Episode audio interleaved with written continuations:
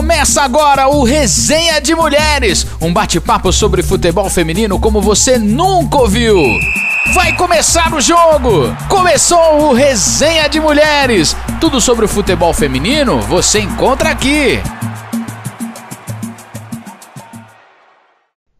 Fala galera, estamos de volta, iniciando aí o nosso podcast de número 5 e hoje a gente tem uma surpresa. Isso mesmo, teremos vinheta para o nosso podcast. Eu acho que vocês já viram aí tocando no início. E agora o nosso podcast está criando um padrão, hein, gente? Vamos com tudo. E hoje nós estamos com duas aniversariantes no nosso podcast, na nossa equipe, a Ariadne e a Tayla, que não estão com a gente aqui no debate, mas vão participar conosco, dando as suas opiniões aí sobre tudo o que rola no mundo do futebol feminino. Mas eu vou chamar elas para se apresentarem, começando por ela, a Carla. Carla, como você tá? Como passou essa semana? Oi, gente. Oi, Nath. Estou muito bem. Espero que vocês também estejam todo mundo aí muito bem, se cuidando.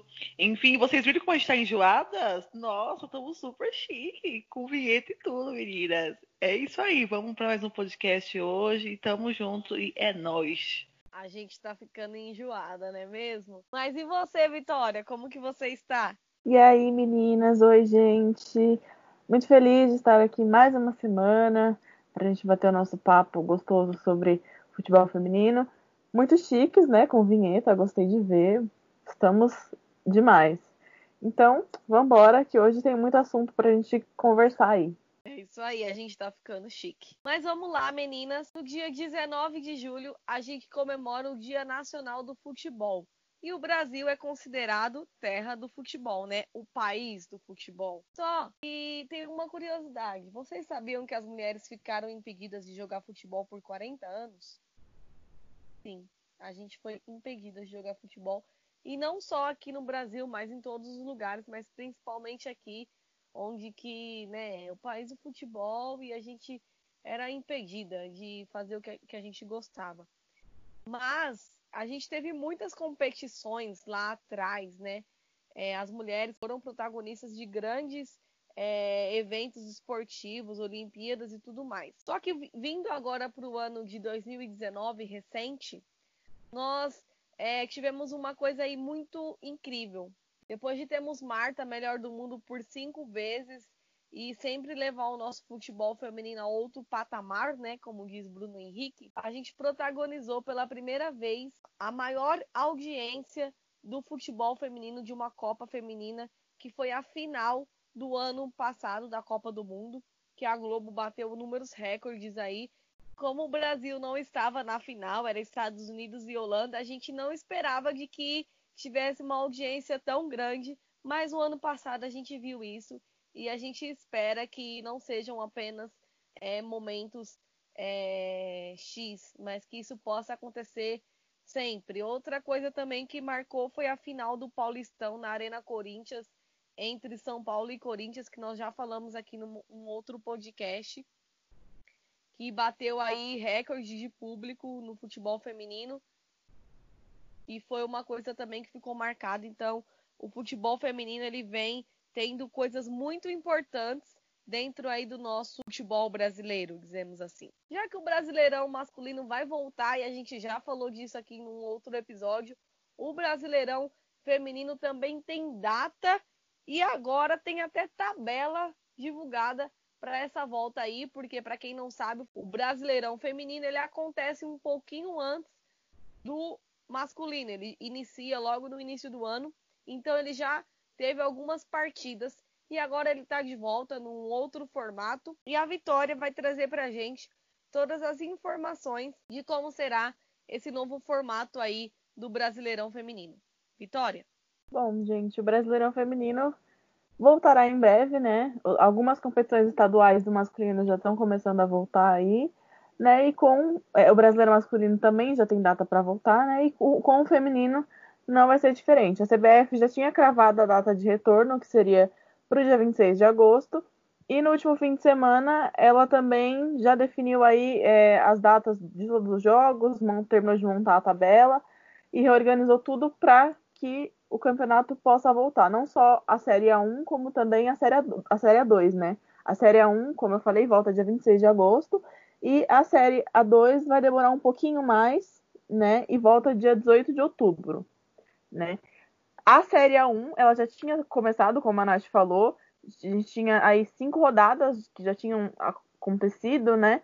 E a quinta rodada ela foi interrompida no meio, porque foi justamente quando precisou separar né, as, as competições esportivas e, e, enfim, todo mundo entrar de quarentena.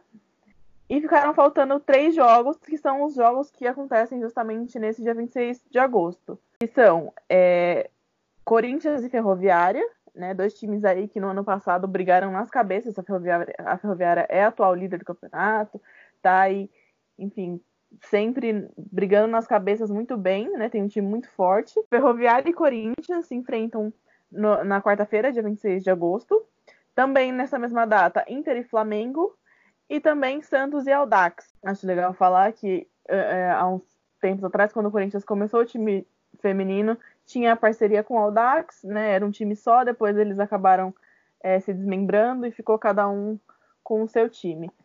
A Série 1 ela começa, como eu falei, dia 26 e termina dia 6 de dezembro. E a Série A2 começa dia 18 de outubro e tem previsão de terminar dia 31 de janeiro do ano que vem. Ou seja, vai ser um, um campeonato aí mais longo. As meninas provavelmente só vão parar na semana entre Natal e Ano Novo. E depois é pauleira direto, porque não há tempo a perder, né? Já perdemos aí muito tempo, embora eu ache que ainda não é o momento, né, gente? Eu acho que é, como a gente vem falando aí em todos os episódios, acho que não tem estrutura suficiente para voltar. E, e, digo isso não só por parte dos clubes, mas também por parte da federação. Acho que a CBF não é lá uma entidade tão confiável assim a ponto de oferecer a estrutura necessária para que se volte com toda a segurança. Mas é, não está na nossa alçada, né? A gente aqui fala, dá nossas cornetadas, a gente comenta e fala o, o que a gente tem como, como ideal, mas nem sempre ele é cumprido, né? Nem sempre as nossas expectativas elas são supridas. Então, é isso. Já tem data para voltar, série 1, série 2. Jogos que estavam atrasados, que foram aí, ficaram da última rodada, da quinta rodada, né? Sendo feitos dia 26, e a partir do dia 26, jogos de quarta-feira e domingo, para aí conseguir cumprir esse calendário e a série 1 terminar ainda esse ano e a série 2 no começo do ano que vem. É isso aí, então a gente já vai voltar com o Brasileirão. Só que para voltar com o Brasileirão, as meninas precisam ser testadas, né? Elas precisam fazer todo um teste do Covid-19 e toda a equipe também fazer esse teste. E a gente já debateu aqui que tinham times que não estão nem conseguindo arcar com os salários, quanto mais conseguir fazer um teste aí de coronavírus, que a gente sabe que é muito caro os testes no mercado. E aí, pensando nisso, a Federação Paulista de Futebol divulgou na semana passada de que eles vão arcar com todos os testes das jogadoras, comissão técnica e etc. aí do, dos times paulistas da Série A1 e também dos times da Série A2.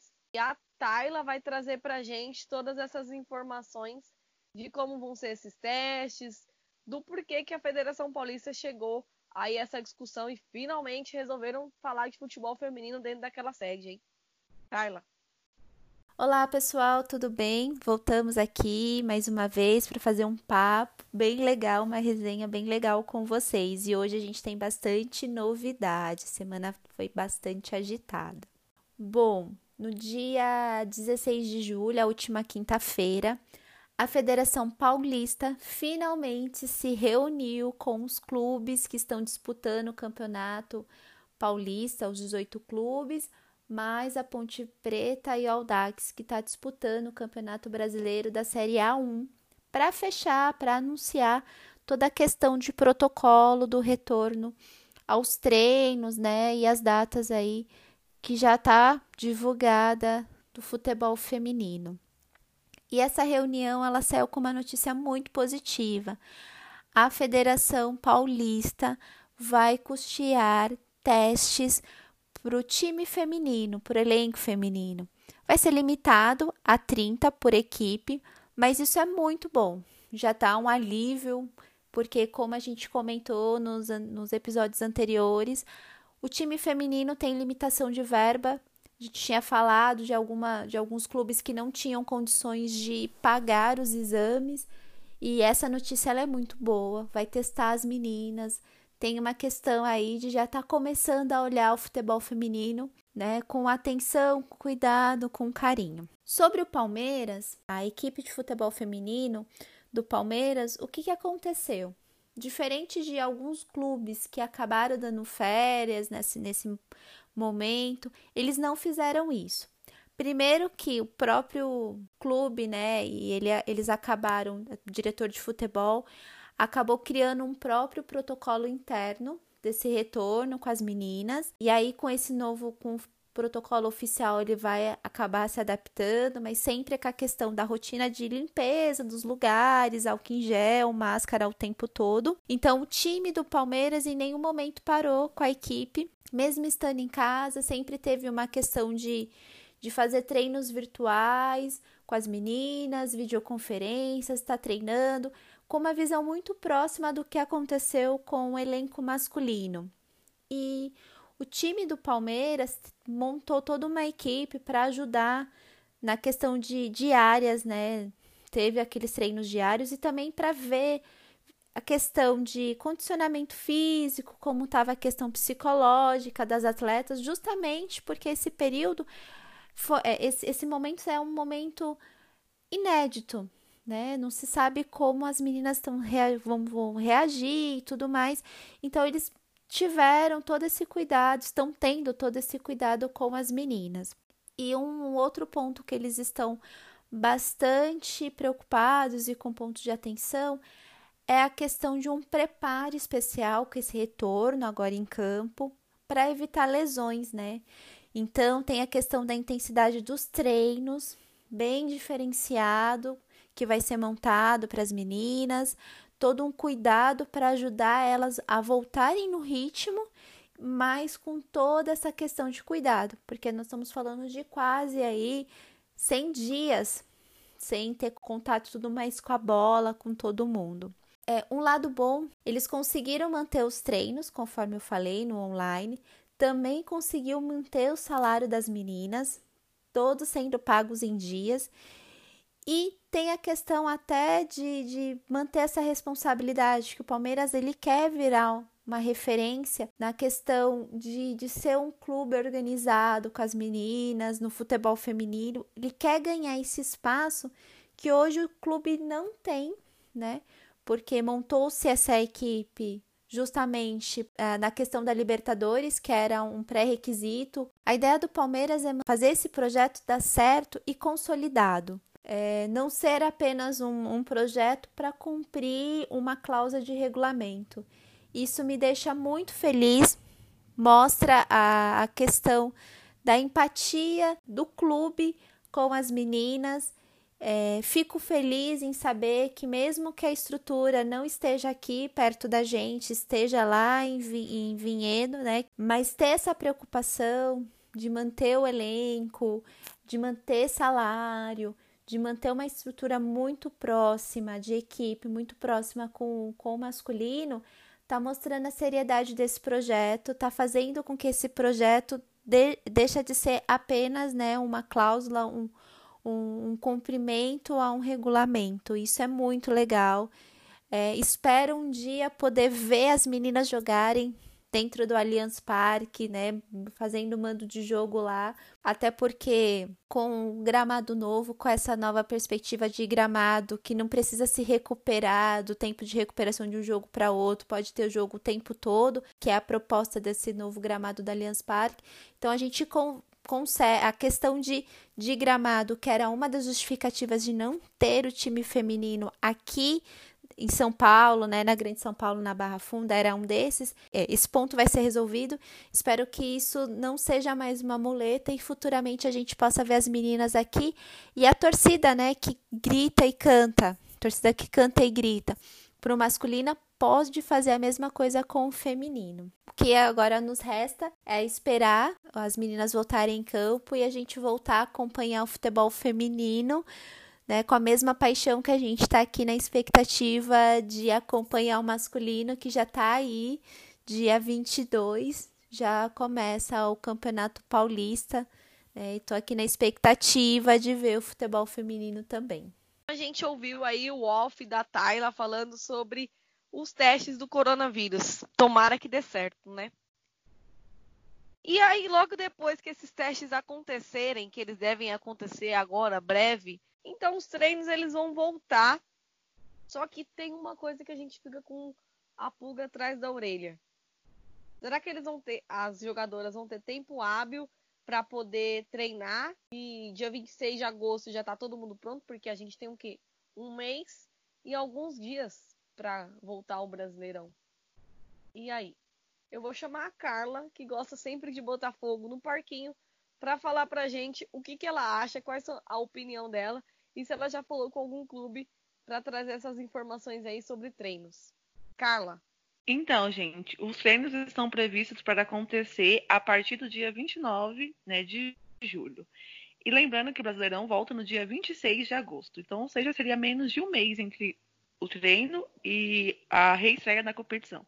Eu conversei com o assessor do Santos, né, do time das Sereias, e eles, por enquanto, ainda não têm programação, eles ainda não têm data definida de quando volta aos treinos, nada do tipo. Eles ainda estão discutindo mas lembrando que tem, vai ter menos de um mês, porque se o treino volta dia 29 e a reestreia é só dia 26 de agosto, então será menos de um mês para trabalhar. Então não, não, terá tempo, até porque as atletas, elas não têm estrutura para ficar treinando de casa igual o masculino, né? O masculino segue treinando, tem toda uma academia em casa, tem todo um preparo, e elas não têm esse recurso. Então, ou seja, elas vão ter. Então, será pouquíssimo tempo entre o treino, o, o, o treinamento e a reestreia, né? Lembrando que a Federação Paulista irá arcar com os testes de Covid aqui em São Paulo, nível São Paulo. E a nível Brasil? Será que a CBF vai ajudar aqueles clubes que não têm condições de arcar com os testes? Será que a CBF vai arcar com os testes das outras jogadoras, né? Ou as próprias federações dos, dos estados irão arcar com esses testes?